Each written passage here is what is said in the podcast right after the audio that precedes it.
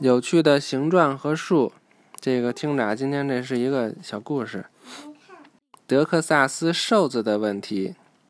德克萨斯瘦子和他的强盗团伙刚刚抢劫了一家银行，他们偷了三万五千美元。听着，把把眼睛闭上听。瘦子咧嘴一笑，搓着双手。好吧，伙计们，他说：“我们七个人将公平的把这些钱分掉。”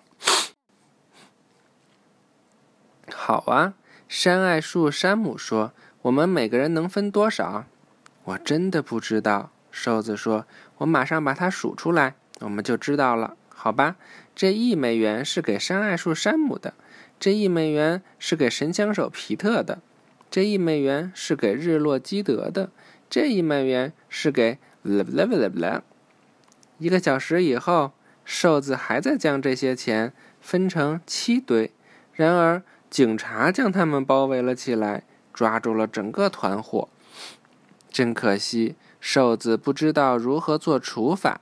他想给每一个强盗同样数量的钱，因此他需要把三万五千美元平均分成七部分。瘦子通过数出七堆钱，从而设法做到这一点。他把一张钞票放在一个强盗的钱堆上，然后把另一张钞票放在另一个强盗的钱堆上，如此继续下去。但是，这个数出每个强盗的份额的方法很慢。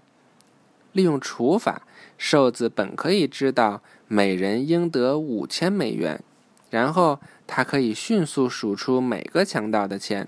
而整个团伙就不会被捕了。当然，如果瘦子和他团伙的人确实很聪明，他们就根本不会去偷钱了。讲完了，就是说，只有笨人才想到去抢抢银行呢，因为他很大概率就会被警察抓到，被警察抓到就会被关在监狱里很长时间呀。